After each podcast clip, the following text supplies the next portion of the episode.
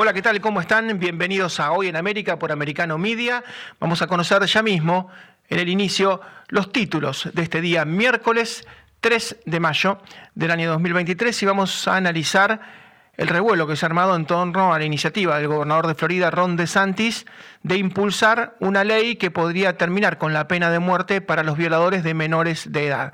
Algunos dicen esto está bien porque bueno, son irrecuperables, otros dicen, bueno, la Corte Suprema de Justicia de los Estados Unidos ya se expidió, pero el gobernador va a insistir. La, la norma seguramente va a terminar en el máximo Tribunal de Justicia de los Estados Unidos y habrá que ver, de acuerdo a la nueva información que se va a agregar, que esto por supuesto que se va actualizando de manera permanente a las nuevas doctrinas y a los nuevos avances de la medicina. Muchos piensan que no hay manera de recuperar a este tipo de delincuentes y que en el caso de la pena perpetua lo único que harían es gastar durante años y años recursos del Estado y que bueno, lo más justo sería la pena de muerte, es un tema muy muy controvertido, vamos a analizarlo con un constitucionalista.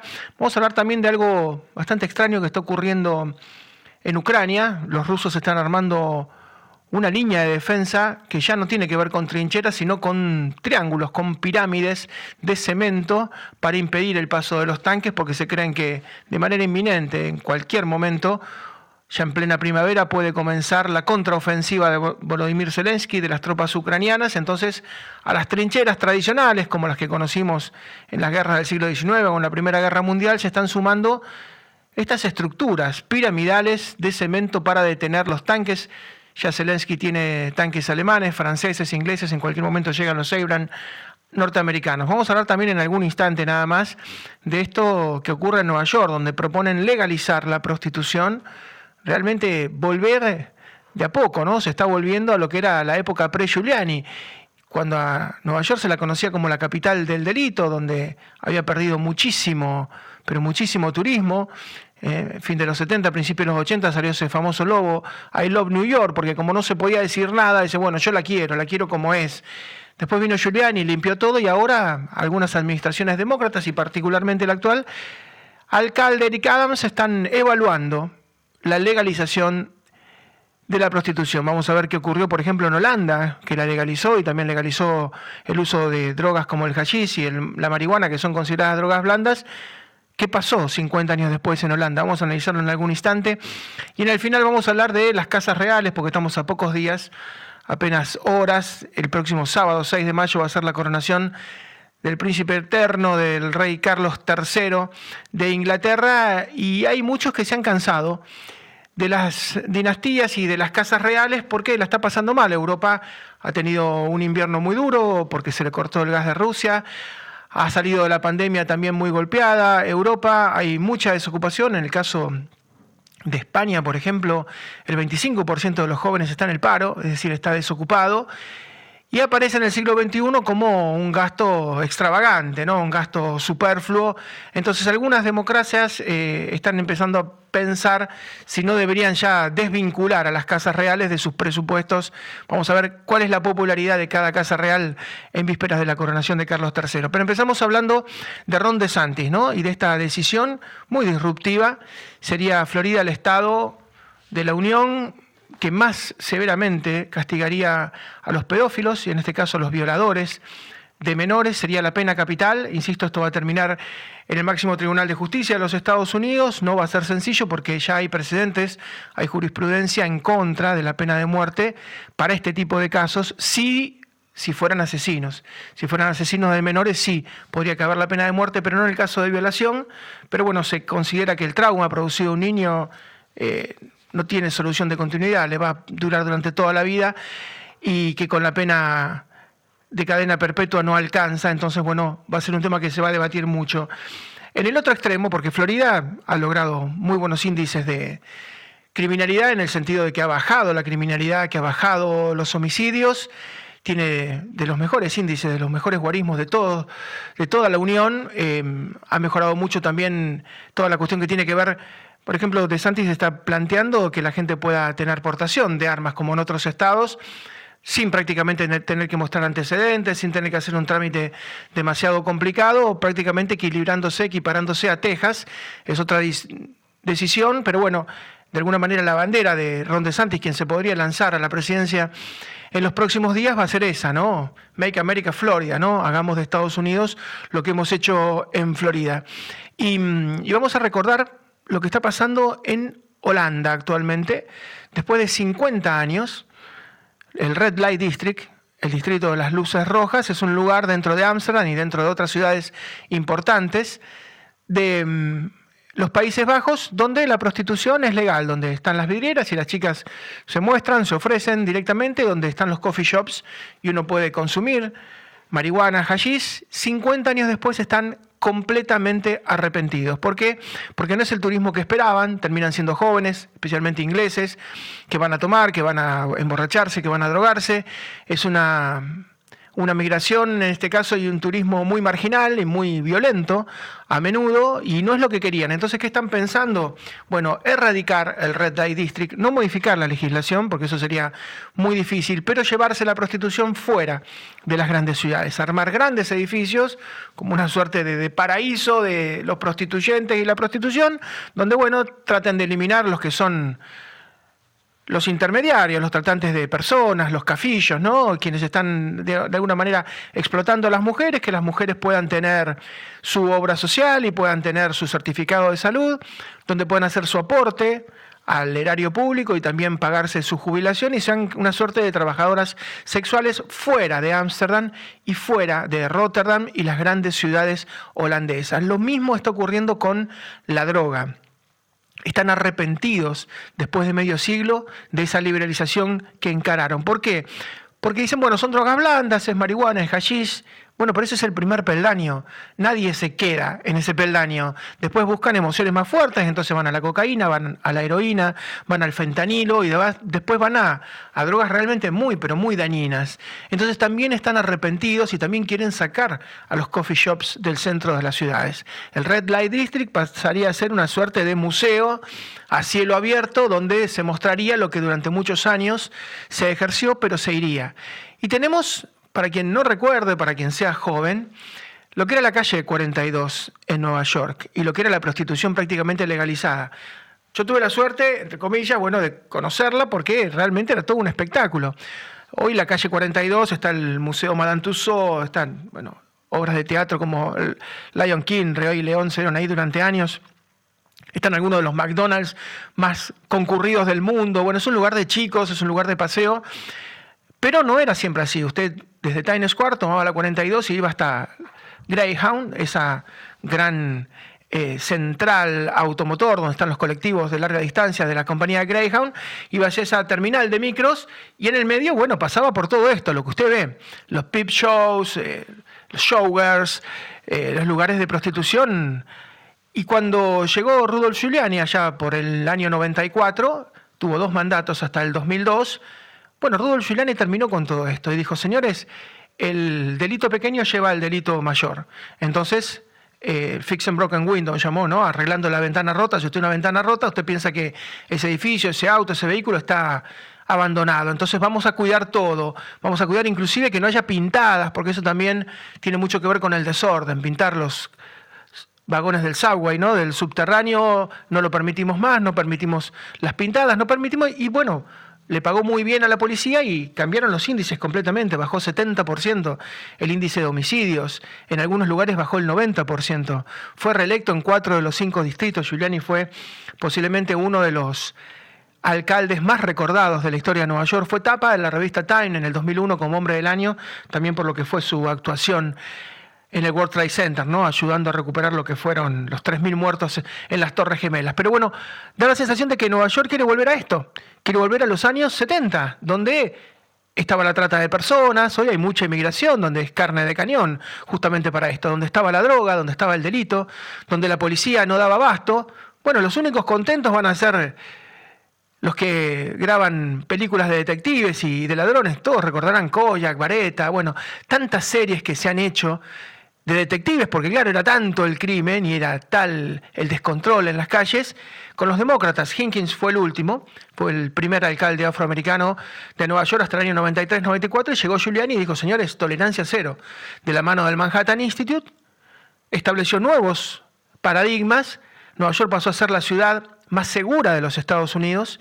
El sistema, este modelo del Zero Tolerance que peyorativamente lo llamaba así New York Times, se exportó a todo Estados Unidos. Nueva York pasó a tener 70 millones de turistas por año, siendo la ciudad más visitada del mundo. Y se podía pasear por el Central Park, se podía tomar el subway a cualquier hora. Bueno, los demócratas están volviendo atrás y analizan liberalizar la prostitución. Otra vez, el mundo va en camino contrario, Florida va en camino contrario. Son dos modelos muy distintos. Endurecerse, como en el caso de Ron DeSantis y de Florida, de la mano de los republicanos, o la mano blanda, el soft power, y vamos a probar qué pasa. Ya se probó qué pasa, y no fue bueno. Da la sensación de que el hombre tropieza dos veces con la misma piedra y los demócratas tropiezan varias veces con la misma piedra. Van a intentarlo, están en todo su derecho en general ya sabemos cómo terminan. Primera pausa muy breve, regresamos en un minuto. This episode is brought to you by Shopify. Whether you're selling a little or a lot, Shopify helps you do your thing, however you cha-ching. From the launch your online shop stage, all the way to the we just hit a million orders stage. No matter what stage you're in, Shopify's there to help you grow. Sign up for a $1 per month trial period at shopify.com slash special offer, all lowercase. That's shopify.com slash special offer. Decíamos en el comienzo del programa esta decisión del gobernador de Florida, Ron DeSantis, de plantear, y que seguramente el Congreso de Florida lo va a aprobar, la pena de muerte para los pedófilos que maten a menores de edad, ¿no? Pena de muerte, pena capital para aquel que viole y asesine a un menor sería una, una, medida muy disruptiva, que en algún caso hay alguna jurisprudencia de la Corte Suprema de Justicia de los Estados Unidos, algún estado se lo ha acercado y la Corte lo ha rechazado, pero cree la gente de Santis y los republicanos que hay elementos nuevos que se pueden sumar como para que el máximo Tribunal de Justicia de los Estados Unidos reconsidere y vuelva a analizar esta chance. Florida tiene hoy por hoy los menores índices de delito de toda la Unión, de los 50 estados que conforman Estados Unidos, y de alguna manera quiere reafirmarlo con este endurecimiento en la normativa, en el cuerpo legal propio. Vamos a hablar con el doctor Diego Armesto, que es un prestigioso constitucionalista. Hola Diego, ¿cómo estás? Hola Marcelo, ¿cómo te va? Buen día, ¿cómo estás? Bien, ¿y qué puede llegar a pasar? Porque lo que está pidiendo Florida es que se vuelva a considerar en el máximo tribunal en algún momento el tema. Mira, hay una, hay una realidad con respecto y una historia que encierra el tema de la pena capital en los Estados Unidos. En la actualidad, como bien vos decías, de 50 estados, 27 estados tienen la pena capital o la pena de muerte. Pero habría que hacer un poquitito de historia con esto que vos estás hablando de la Corte Suprema de los Estados Unidos, porque el primer, el, la primer, el primer estado que, que, que habla de la pena de muerte es allá por 1834 el estado de Pensilvania, que convierte en ley eh, la ejecución de eh, eh, los delitos este, graves con ejecuciones públicas.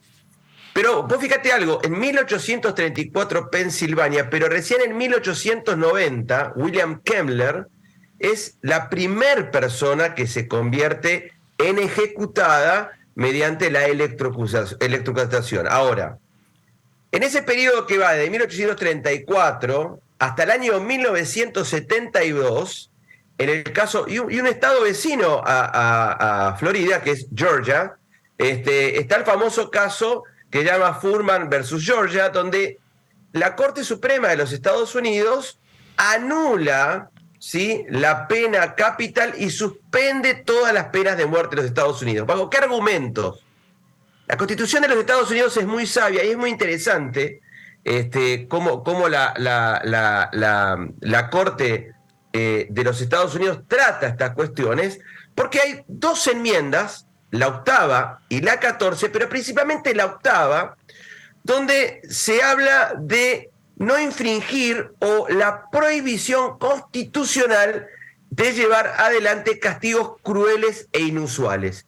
Y la enmienda 14 te dice que los estados no pueden privar a cualquier persona de la vida. Bajo estos dos argumentos, la Corte de los Estados Unidos en el año 1972, en el caso Furman versus Georgia, termina resolviendo que no se puede aplicar la pena capital en los Estados Unidos.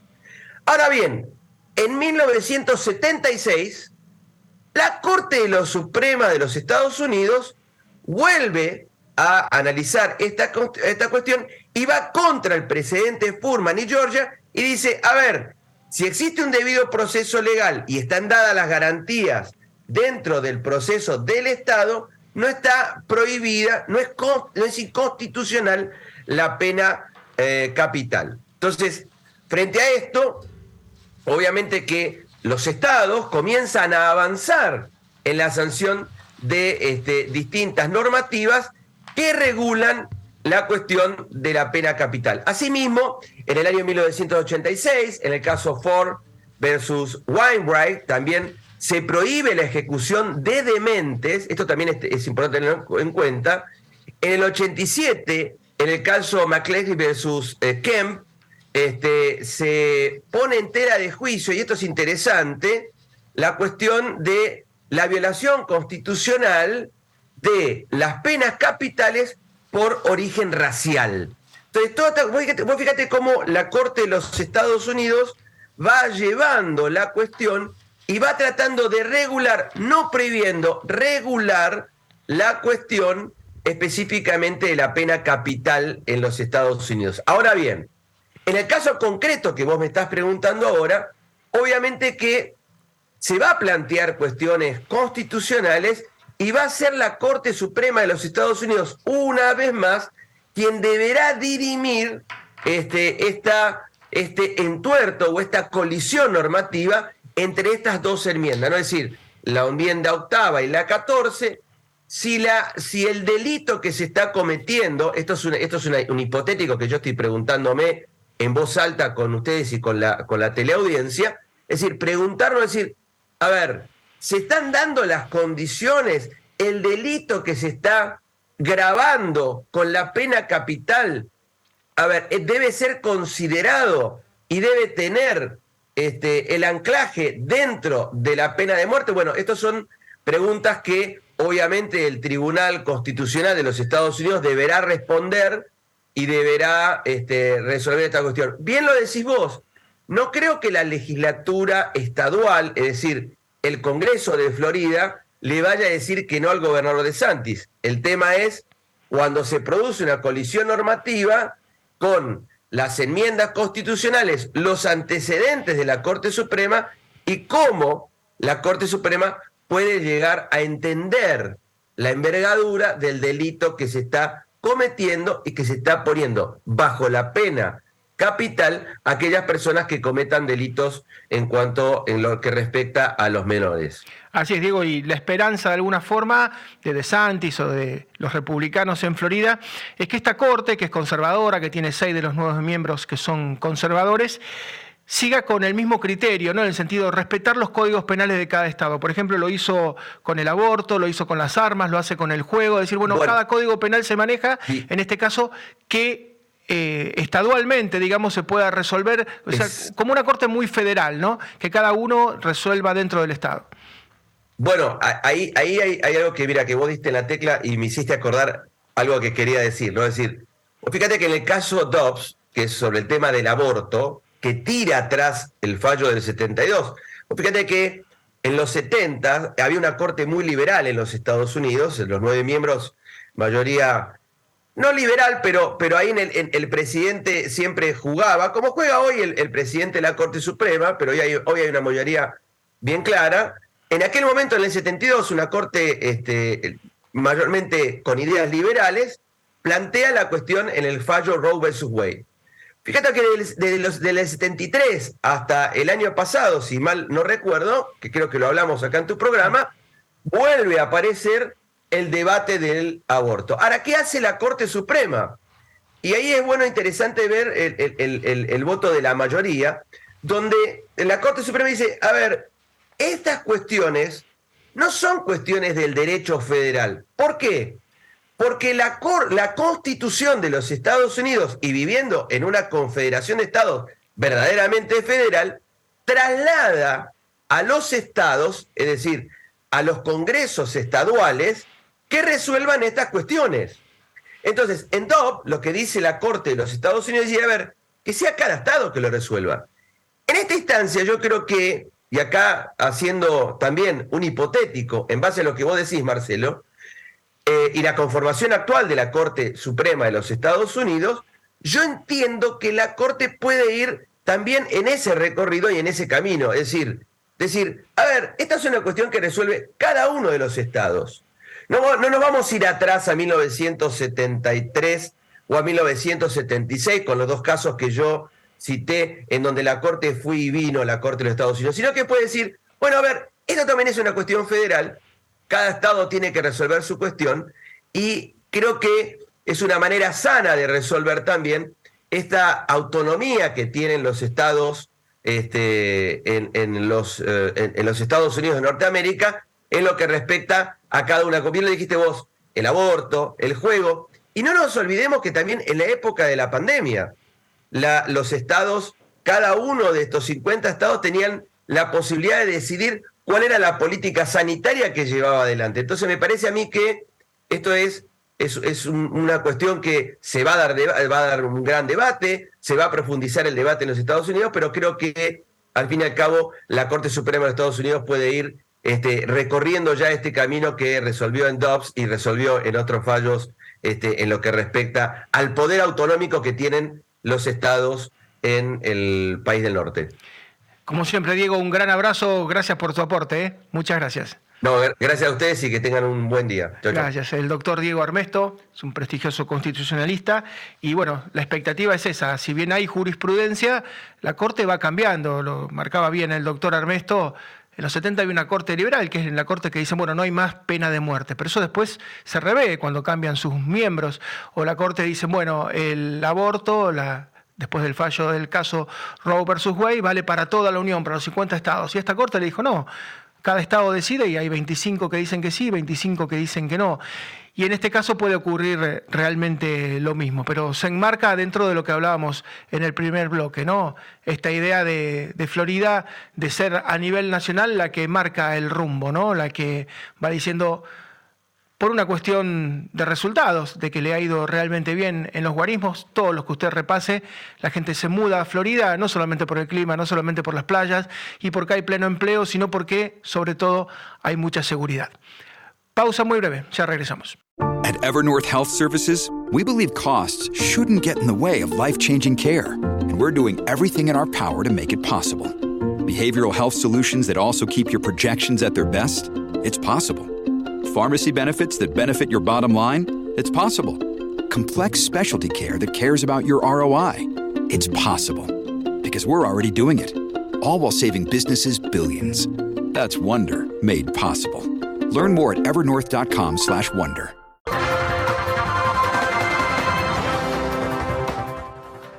Y llama mucho la atención, lo decíamos en los títulos, lo que está haciendo Vladimir Putin en los terrenos, en los territorios, las geografías que ha invadido en Ucrania. Está tratando de defenderse con unos triángulos muy extraños, unos triángulos de cemento que se van colocando. Son varias líneas que va estableciendo eh, va a tratar de establecer unos 200 kilómetros de esta suerte de trinchera en torno a las ciudades que ha conquistado, ¿no? en Donetsk, en Lugansk, en la zona del Donbass, en Zaporilla, y extenderlo hasta la frontera con Rusia. Esto trataría de frenar los tanques ucranianos, que son tanques occidentales que ha ido reuniendo justamente Volodymyr Zelensky, y esto se ha hecho en el pasado, ¿no? fue la línea Marginot de los franceses que terminó siendo un desastre, ¿no? porque mientras esperaba frenar a los alemanes, Hitler llevó sus tanques por unos bosques y logró sortearlos. Después lo hicieron los propios alemanes y también les salió mal, se llamó la línea Siegfried, es decir, en un momento donde hay tanta movilidad y tantos elementos como blindados y tanques que pueden ir por cualquier terreno, establecer defensas fijas es muy, muy llamativo, pero los satélites los han pescado, los han mostrado, así que vamos a consultar a un especialista en seguridad y en escenarios bélicos, el doctor Luis Vicat. Hola doctor, ¿cómo está? ¿Qué tal? Buen día. Bueno, y llama la atención, ¿no? Que se vuelva a apostar por una defensa fija en un momento en el cual la artillería tiene tanta precisión y a esa, a esa defensa fija la ve con los satélites y le puede disparar de manera bastante sencilla. Absolutamente, porque además ni siquiera podemos compararlo con la línea Maginot, que era una obra maestra de la ingeniería, pero basado en conceptos tácticos equivocados de, digamos, estáticos y no dinámicos como tenían en su momento los, los nazis. En el caso de, eh, lo que nos ocupa, ni siquiera es una fortificación, es solamente o pretende serlo, porque de los 217 kilómetros que están previstos, algunos inclusive dentro de Rusia, en Belgorod, y toda la línea, 217 kilómetros, toda la línea de las oblas de Luhansk, de Donetsk y algunas otras ciudades. Supuestamente, estas dos líneas, estas dos hileras de triángulos que se denominan diente de dragón y que son una defensa antitanque pequeña, pero defensa al fin, que puede ser removida con artillería sin mayores problemas, tendría que tener inclusive dentro una, una zanja, una trinchera, o detrás una trinchera para soportar el embate si es que pasan los dientes de dragón. Pero nada de eso hay y nada de eso puede haber porque están comenzando los periodos de las lluvias en Ucrania. Y esto va a ser un lodazal que si no requiere una tarea de ingeniería muy grande, que no van a llegar, por supuesto, porque la contraofensiva seguramente va a ser antes, uh, no va a tener ningún resultado. Ahora, si hacemos una lectura, entre comillas, política de Prigozhin y sus aspiraciones a la sucesión de Putin, allí tiene otro cantar. ¿Por qué? Eh, primero, el anuncio de la línea autodenominada Wagner como su compañía privada fue hecho por él, cosa que disgustó bastante al Kremlin, porque ese tipo de medidas no son para publicitarlas. De todas maneras, la línea sigue cierto contorno, pero no todo el contorno del frente ruso. Es decir, es como si Wagner ya hubiese resignado cierta parte del territorio y protege el territorio que es más caro a los efectos del nacionalismo ultranza ruso, como diciendo yo los defiendo más que el Kremlin. Esto por un lado. Y por otra parte, seguramente, como bien apuntaba, eh, haciendo un flanco, unas pinzas sobre esto que no va a estar terminado, realmente esta línea va a pasar a ser anecdótica. Acá podemos verlo en imágenes. Son dos hileras de dientes de dragón. Seguramente habrán campos minados, por supuesto, antes y después. Ni siquiera vemos trincheras. Por lo tanto, me parece que esto tenemos que leerlo en el contexto de esa guerra, esa segunda guerra soterrada que se libra en los pasillos del Kremlin entre Wagner y Putin y y verlo como una maniobra, mala maniobra publicitaria, porque ha tenido el resultado eh, contrario. Los ucranianos no los preocupa para nada, los ha movido inclusive al, al, humor este, este despliegue del grupo Wagner, y realmente en la práctica no creo que sirva absolutamente para nada.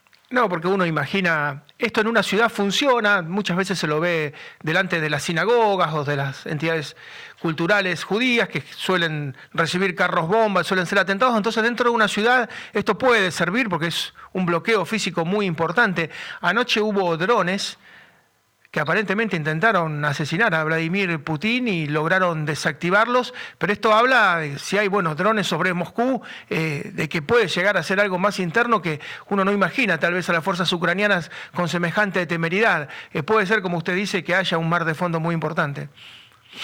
Sí, y además este, estamos viendo en la operatividad de Ucrania que cada vez tenemos atentados terroristas de sabotaje, de guerrilla, digamos así, en territorio ruso. De, destruyen vías férreas, se destruyen misteriosamente aeródromos de donde iban a despegar los Su-25 en una ofensiva aérea, eh, se destruyen plataformas balísticas. Es decir, realmente el, el, hecho de que Ucrania esté comenzando a tener un comportamiento más ofensivo da la pauta de que evidentemente se siente con la fortaleza y por supuesto de zanjar esta pequeña calle rodeada de dientes de dragón no va a ser ninguna hazaña militar digna de que queden en la memoria, simplemente van a pasar y si no van a pasar la van a flanquear porque no va a estar terminada. Así es, y vamos seguramente a los momentos decisivos. Muchos decían hay que esperar que pase el invierno, hay que esperar que termine la temporada de lluvias, pero da la sensación, nosotros cada vez que nos comunicamos con Kiev nos dicen todas las medidas que se están tomando son medidas ofensivas, los carros de asalto, el apoyo hasta de la aviación, la artillería que se está usando es una artillería de ofensiva. Acá se ha terminado con, con el tema de defendernos y todo lo que se está preparando, las tropas que se están, dicen que tienen 12 brigadas, cada uno de 4.000 hombres de asalto muy importantes. Dice, cada medida que se toma es una medida de asalto.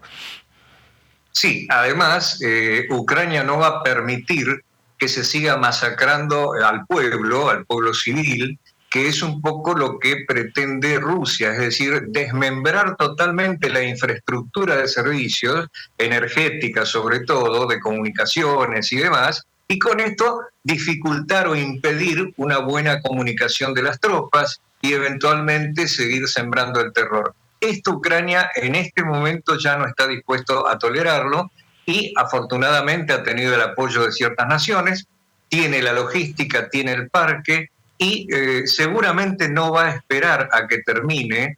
Esto es una característica de los ucranianos, el muy buen, la muy buena capacidad de reacción que tienen y que además están, están en el siglo XXI, no, no combate como en el siglo XX.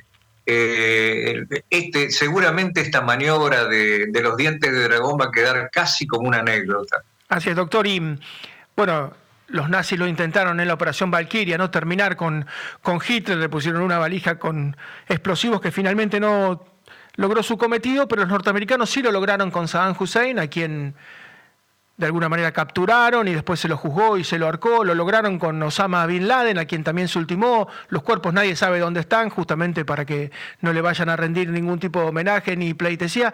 Muchas veces se dice, muerto el perro, se acabó la rabia, puede ser una de las entre comillas, soluciones que se están planteando ir sobre Putin, porque lo que ha ocurrido anoche ha sido muy, muy llamativo. Dicen que Putin vive en medio de una paranoia, ¿no? Escondiéndose con un ejército. Cuando estuvo acá en el G20, cuando viajó a Buenos Aires, eh, los expertos, ¿no? Me acuerdo, Martín Durán decía, eh, lo de Trump fue tremendo con la bestia, eh, lo de Xi Jinping fue tremendo, pero nada comparado como el séquito de Vladimir Putin. Exactamente, exactamente. Y esto estimula el síndrome de Ubris que seguramente padece, y esto estimula cierto tipo de reacciones hacia el frente interno. Es un poco lo que pasó en su momento con Reinhard Heydrich en, en Checoslovaquia, en Praga, que eh, su atentado eh, desencadenó una, una masacre tal que estimuló a la resistencia. Todo esto generado por el servicio inglés en su momento. En este caso, seguramente los aires en, los pasillos interiores del Kremlin no deben ser del todo saludables para sus ocupantes, ¿no? Así es, es cuestión de, de, esperar los acontecimientos que muchos dicen van a ser decisivos en las próximas horas. Doctor, como siempre, un gran abrazo, ¿eh? muchas gracias. Igualmente, hasta siempre. Un saludo a la audiencia. Gracias, el doctor Luis Vicat, que es un especialista en seguridad y lo que está ocurriendo, realmente muy, muy llamativo. Eh, muchas de las medidas de defensa de Putin en Ucrania, en los territorios que invadió y que robó, digamos, eh, atrasan 100 años. Son muy, muy llamativos. Cada vez que usted habla con un analista militar, dice, mire, cavar trincheras o poner en este caso pirámides de cemento. Eh, los satélites ven todo y la artillería tiene una precisión de un metro de distancia, pueden recorrer cientos de kilómetros y cae exactamente donde quieren porque los misiles son guiados por satélites. Entonces, dar una resistencia fija ante agresores que son móviles, porque los HIMARS se tiran desde camiones, eh, lo tiran y desaparecen al instante, una resistencia fija contra un ataque móvil de tanta precisión parece muy extraño, pero es lo que está ocurriendo y de alguna manera anticipa qué es lo que va a pasar en cuestión de días, tal vez en cuestión de horas. Hacemos la última pausa muy breve, volvemos con el tramo final del programa. This episode is brought to you by La Quinta by Wyndham. Your work can take you all over the place, like Texas. You've never been, but it's going to be great because you're staying at La Quinta by Wyndham. Their free bright side breakfast will give you energy for the day ahead. And after, you can unwind using their free high speed Wi Fi. Tonight, La Quinta. Tomorrow, you shine. Book your stay today at lq.com.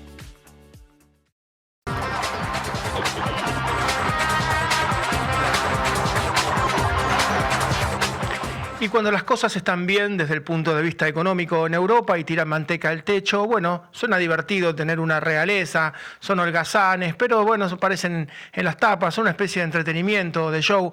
Ahora, cuando las cosas están mal, después de un par de años de pandemia, donde se cae toda la actividad económica, la gente sufre mucho, donde después sufre por la guerra, porque en buena medida Europa se quedó sin ese gas barato que tenía de Rusia, porque hubo sanciones enormes para la Federación de Rusia, cuando cuando encima hay una alta inflación, bueno, ya no es tan divertido ver a estas casas reales que son millonarias. Eh, usted piense un estado tan chiquito como el de Mónaco, que son poquitas cuadras, y Alberto de Mónaco tiene una fortuna de mil millones de dólares. O Liechtenstein, que es un principado pequeñísimo, liliputense dentro de Alemania, y esa casa real tiene 5 mil millones de dólares. No quiera pensar lo que tienen los ingleses, The Firm, ¿no? Le dicen la empresa. A los Windsor le dicen The Firm, la empresa, porque tienen también miles y miles de millones de dólares, o la Casa Real holandesa, que son dueñas, entre otras, de petroleras como Shell. Son multi, multimillonarios, se pavonean y cuando hay crisis aparece como algo extravagante. Por eso vamos a conocer el ranking de las casas reales más populares y más impopulares del viejo continente porque estamos a pocas horas de la coronación del príncipe eterno de Carlos III de Inglaterra. Hola María Rita, ¿cómo te va? ¿Qué tal, Marcelo? Sí, vamos a hacer una, doble mirada, una mirada presencial. Yo te propongo a imaginar si fuéramos a cualquier ciudad del mundo, cualquiera, ¿eh? y cualquier continente, la más conocida, no sé si popular, pero la más conocida indudablemente es la corona británica. Y después, según las épocas, ha tenido una vigencia y una, presencia absoluta, porque si imagináramos que las redes sociales y la tecnología hubiesen estado ubicadas en la década del 50 con la coronación en 1953 de la reina Isabel II, imagínense lo que hubiese sido eso. Vos, sabés que se, batió la, se batió el récord de venta de televisores, porque había salido la televisión y como fue la primera, eh, en este caso coronación televisada, se batió el récord de, venta de televisores en Inglaterra. Claro, claro que sí. En 1956, ustedes imagínense lo que habrá sido el casamiento de Grace Kelly con el príncipe Reiniero. Pero por orden alfabético vamos a recorrer las monarquías de Europa, porque hay gente que a lo mejor no tiene ni idea de pronto que Bélgica es una monarquía constitucional. Existe un rey que es Felipe de Bélgica, que desde el año 2013 es rey y eh, tiene cuatro hijos y la sucesora, la heredera, es la princesa Isabel. Bélgica es un país sofisticado, con mm, casi todo resuelto, así que tiene una popularidad. En las redes sociales están todas absolutamente, pero tampoco tiene tanta participación. En Dinamarca es muy querida la reina Margarita II, reina desde 1972. La red que más utiliza es Instagram con 450.000 seguidores el heredero Federico, fíjate vos Marcelo que una serie, una de las más populares de Netflix, que es Borgen, se centra en una primera ministra dinamarquesa, pero de, la reina poco se habla en la serie, casi nada.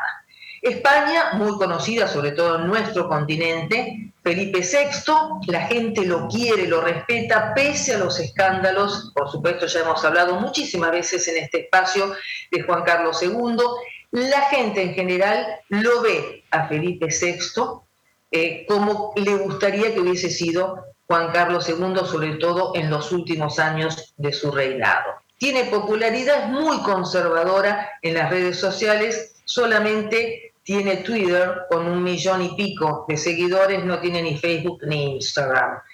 Los Países Bajos, para nosotros, muy conocido por Máxima, sabemos que Máxima es la reina consorte, es argentina, tienen bastante popularidad en su país y Máxima es muy carismática, lo digo con objetividad, es más, a veces se la critica porque es tan carismática que su hija, la futura heredera Catalina Amalia de Orange, hija, bueno, Guillermo, eh, Guillermo Alejandro, es rey desde el año 2013, con la abdicación de una reina Beatriz que era muy respetada y muy querida. Vos lo nombraste Liechtenstein, que es Juan Adán II, el príncipe, muy poco conocido, un nivel de vida, bueno, te, digo, Marcelo, si Buenos Aires, Miami o Nueva York nos resultan caros, te imaginas alquilar un apartamento en Liechtenstein o en Luxemburgo. Es casi imposible solamente de pensarlo.